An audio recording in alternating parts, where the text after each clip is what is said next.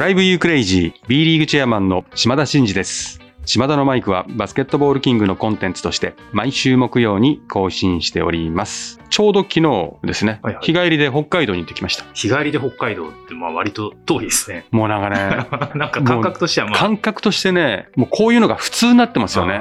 あだって、あわゆくばフィリピンだって日帰りしてもいいかーなと思ってました。ですよね。やっぱね、やって一泊ですね。もう二泊なんてできない、スケジュール的に。うんうんもうね、ちょっとね、私のスケジュール一回公開したいですよ。もうね、私12月までいっぱいですよ。それもあってちょっと今日はお疲れ気味なんですかね。いや、でもね、一泊で北海道行くぐらいだったらもうなんてことないですね。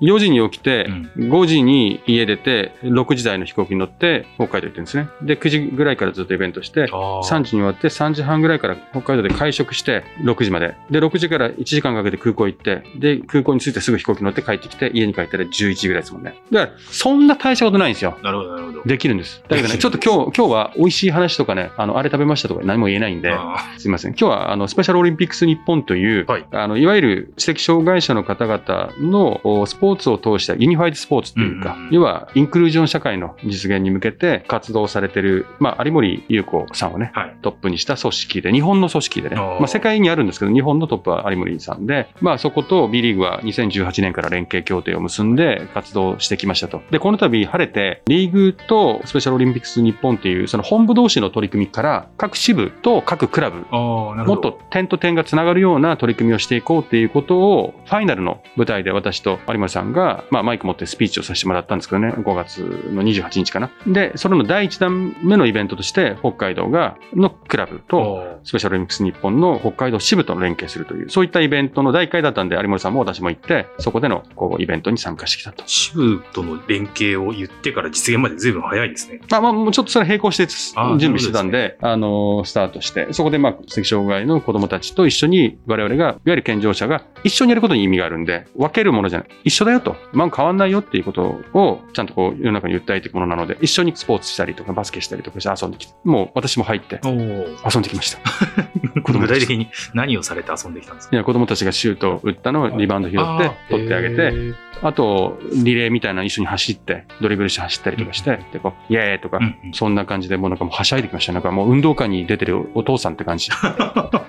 なるほど、うん久しぶりですね、じゃあ、そういうの。そう、そういうの本当久しぶりで、すよねすごい楽しかったんですよ。うんで、その中でバスケットとか、まあ、フットサルのあの北海道のチームも来てたりとか、いわゆるボッチャとかね、ボッチャ。ボッチャとか、あの、フリースビーとか、はいああいう、いろんなこう、アクティビティがあって、そこでみんなでこう、遊びながらやる。で、その時私もうハマっちゃったのが一つあって、はい。ボッチャ。面白い。ちなみになんとなくこう映像では見たことあるんですけど、どんな競技なんですか、ボボッチャッチャはですね、私も昨日知ったんですよ。はいボッチャは白いボールと赤いボール5つと青いボール5つあって、まあ、先行後攻を決めて先行の人がボールをポンって投げるんですよ。はいで、そのボールにその先行の人が青なら青でこうポンって投げて近づけると。はははうんで、それで次に後攻で赤の人が投げる。うんで、最後全部投げ終わった時に一番近いボールを置いてたところが勝ちなんですね。ですからこう、カーリングみたいにぶつけてどかすみたいな感じもそうだし、で、それでこう、投げ、投げ合って、はい最後、あ、こっち近いとかっつって、いや、勝ちとかっつって、で、これプラス1点とかって、じゃあ2回戦とかっつってやっていくんですけど、こんな感じです。で、ほんとシンプルなんですよ。うんうんでも、いわゆる玉入れのあのボールあるじゃないですか。いあれのちょっと重たいバージョンみたいな感じで、その赤いのと青いのとその白いのがあれば、変な話、ここでもできるんですよ。ああ、もう場所を選ばず。どこでも、そこでじゃあみんなで、ちょっと疲れたからちょっとやろうか、みたいな感じでできるんですよ、ボッチャって。チャってもうエブリウェアなんですよ。なるほど。めちゃくちゃハマったんですね、その感じからするに。もうね、ボッチャどっか売ってないかなと思って、ほうほうほうあの、ちょっとボッチャ私買いますから本、当ですか？ボッチャ始めます。一個増えましたね、うん、まあ趣味が。いや、もう練習とかいらないんでここに置きます。で、やりましょうよ、今度、あボッチャ。やりましょうよ。ちょっとじゃあ、せっかくなので教えていただいて、じゃあ、はい、もう教えるものでもないんです、これ。簡単ですから。いいですということで、スペシャルオリンピックス日本という、そういうイベントに行ったのに、こんなに高らかに私がボッチャの話をしてても、ちょっと締まりが悪いんで、そろそろ行きますね。あそうですね。はい。でも、ボッチャが面白いっていうことと、皆さんに分かっていただきたいのは、B リーグはスペシャルオリンピックス日本っていう世界中にあるんですが、日本の支部があって、そこと連携して、その知的障害者の方々のスポーツを通したインクルージョン社会へのこう参画みたいなものをサポートしてるっていうことを本当に力を入れてやってるので、B リーグのファンの皆様にもちょっと興味関心を持っていただきたいなと。一番大事なことはこういう世界があって、うんこういうことが大切なんだってことを広く知っていただくことが一番なんで、まずそれを皆様にお伝えできればなということで、ボッチャの話は後でいいですから。はい。ということで、それでは島田のマイク、スタートです。Drive you crazy drive you crazy drive you crazy B リーグチェアマンの島田真二です島田のマイク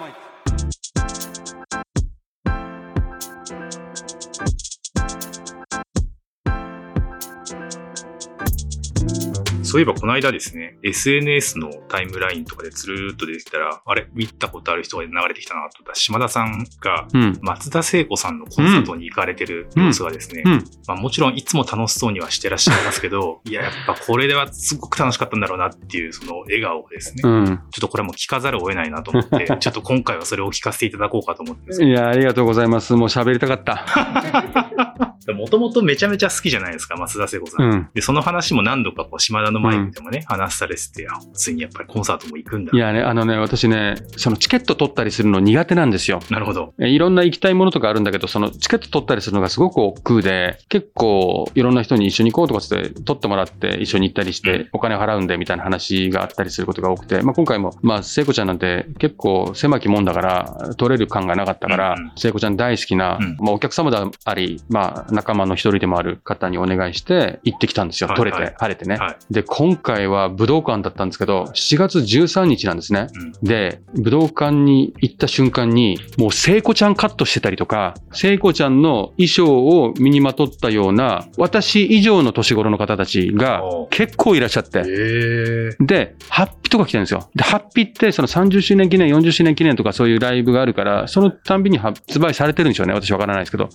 で、そういう、なん、なんつうのかな。もういわゆるあの頃に戻った感があるぐらいの、ああの方たちがたくさんもうたむろしてて。はいはいはい。まあ、そこでもうなんか感激してなんかタイムスリップしたというか、ノスタルジーな気分になって、ほんで武道館の前に行きましたらですね、今回はその演目ですよね。はい。聖子松田、マイフェイバリットシングルズベストソングズという題なんですよ。これ聞いただけで みんなわかります？うん、わかります。もう往年のヒット曲を出し惜しみすることなく、全部出しますよとうん。言ってるわけですよ、もう看板で。まだちょっと入り口入ってファンの方と看板しか出てきてないですけど、もうテンション高いです。高いです。高いですね。で、入って一緒に一緒に行った方が、ちょっとすごく優しい方で、ここでグッズを買おうとすると並ぶから、うん事前に買っておいてくれたんですよ、グッズ。んそのグッズは何かというと、うんいわゆる赤いスイートピーの、あの、スイートピースティックって言うんですけど、それを事前に買っていただいてたんで、あれコンサートのためにリニューアルされるらしくて、はいはいはい。そこについてる聖子ちゃんの写真が変わるだけで毎回変わるぐらいの、うんあるんですよ。なんかそのスイートピーみたいなやつに写真がついてるんですか、そうそうそう。へえ。これを我々おじさん二人で持ってね、自撮りして、もうドキドキして待ってたわけですよ。そしたら、始まる前に、もうステージの前にいるような人たち、まあ、要はコアファンですよね。はい。立ち上がって、こう、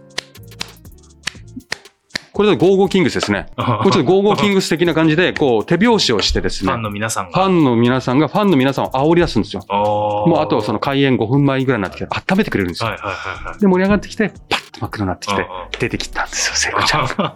最初の曲何だと思います？え？最初の1曲目ですよ。最初か。ガーンって真っ暗になって、ガーンと音楽流れてきた最初の曲が、うんチェリーブラッサムですよ。ああ、なるほど。この番組でも私何度か言ってますよね。はいはいはいはい。聖子ちゃんで一番好きなのはチェリーブラッサムだって言って。ますね。まあその時点で立ちました。立つ人ないのに立ちました。あのね、結構ほら、年取ってくるとさ、そのアーティストって声が出ない分を技術で補ってきたりするじゃないですか。わかります？これ、はいはいテレビ番組とか見てて。ああいう感じになるのかなってちょっと思ってたんです。さすがの聖子ちゃんも。さすがの聖子ちゃんも還暦だし、うんうんとはいえ無理でしょうと。全然。バーンですよ。すごいですね。あのままですよ。すごい。すごくないですか？で、そっからもうバンバン、まあ、セットもその演出もすごくて、もう野原のエチュードなんか歌ったら野原になっちゃうわけですよ。なるほど。結構派手めですね。昔で、の往年の赤いスイートピーになったらもうスイートピーになるわけです、後ろが。が。スイートピー畑になるんですよ。うんうんほんで、その途中で赤いスイートピーが流れると、みんなガサガサなんか出すわけですよ。うんさっきのスイートピーの。で、それをみんなで振って、うんまあ一緒に振りましたよ、私も。うんうん赤いスイートピー。で、ずーっとで途中でね、そのアコースティック系の感じの時もあるんですけど、とすごく面白かったのは途中で聖子ちゃんがファンのリクエストを聞くんですよ。で、もともとそういうエッセンスがあったらしくて、要は途中でこう、まあさすがに聖子ちゃんも疲れるから、うんこう皆さんに、往年のヒット曲が多すぎて収まらないから、なんか歌ってほしいのありませんか？みたいなの言うと、なんとかーとかわーとかっつってやってたらしいんですよ。でも今コロナで声出せないから、あーはいはいみんなこう紙に持ってきてるんですよ。話の季節み一たいな。こうフリップでみんなフリップみたいな出てくるんですよ。バッして、それを聖子ちゃんが、うんなんだっけ忘れちゃった？とか言いながうんら、ちょっと歌ってみて、とかつって。ファンに。で、歌って、ああ、思い出したで、こう、ワンフレ、ツーフレぐらい歌って、合ってる？とかって、合ってる？とかっつって、わーって。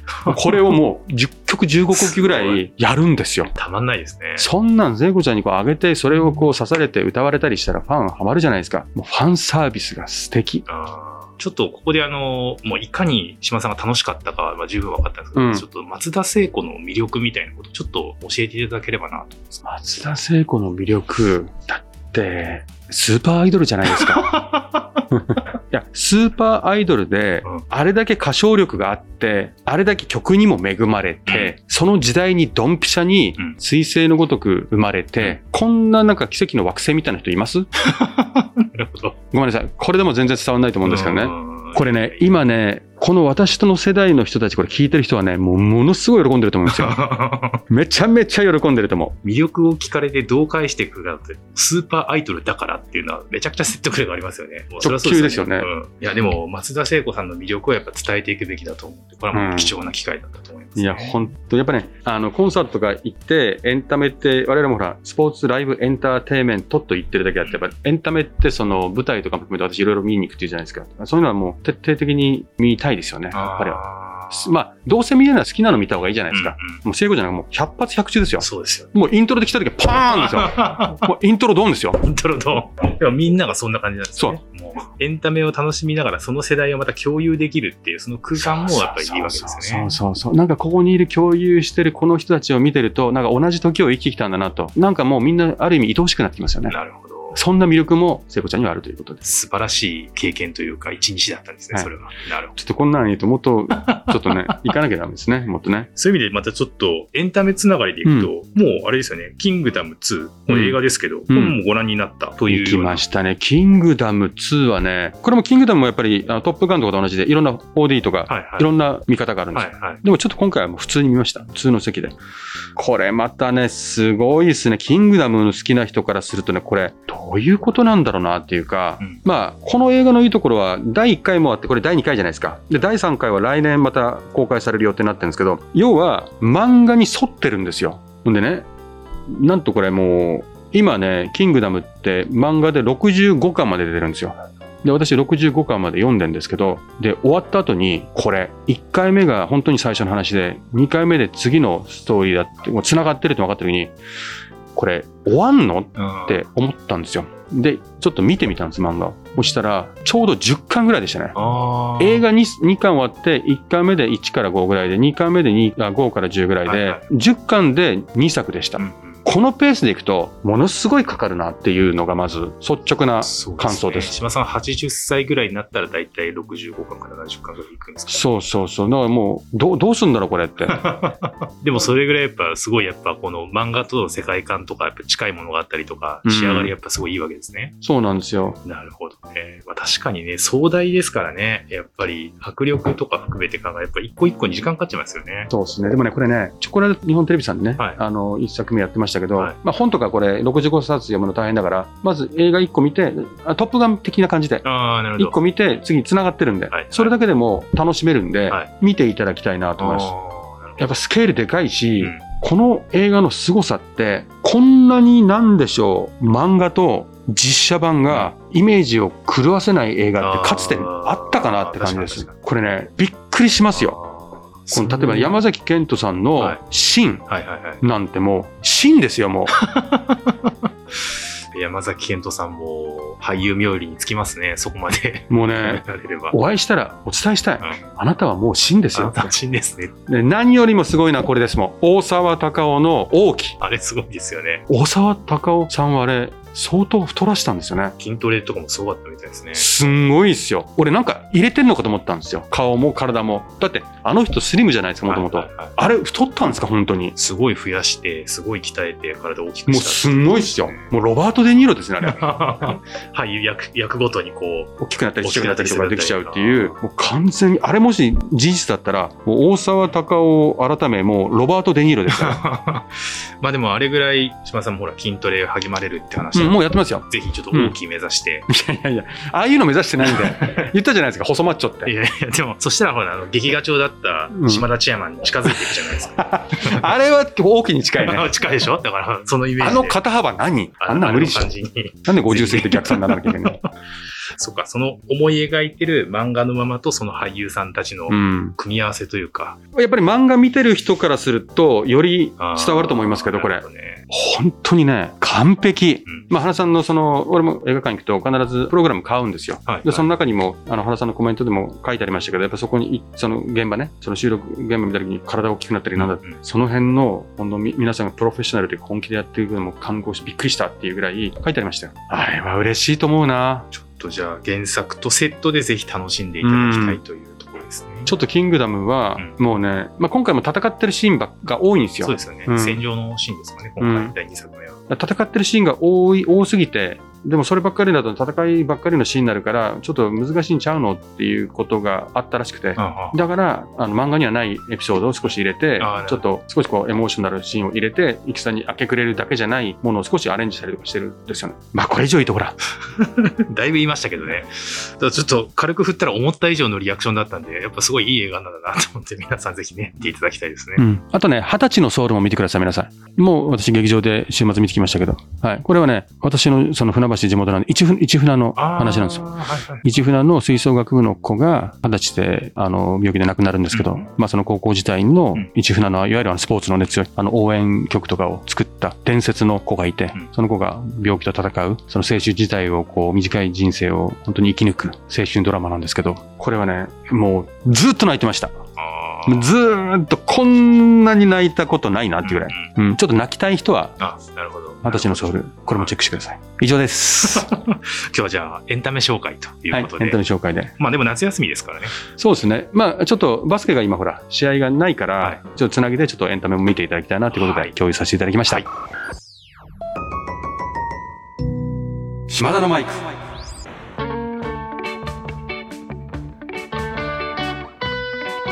はい、そろそろエンディングの時間でございます。島田のマイクでは、リスナーのあなたからのメッセージを受け付け中です。私への質問、企画のリクエスト、お悩み相談、暗算祈願、何でも構いません。番組で紹介させていただいた方には、島田のマイク、オリジナルステッカーを差し上げています。宛先は概要欄に載せております。あなたからのお便り、お待ちしております。今日は、まあ、エンタメのね、はいえー話に終始をしましたが、たまにはお許しください。メインはバスケの話ですけども。それではまた次回お会いしましょう。島田のマイク。ここまでのお相手は B リーグチェアマンの島田真二でした。ドライブユークレイジー。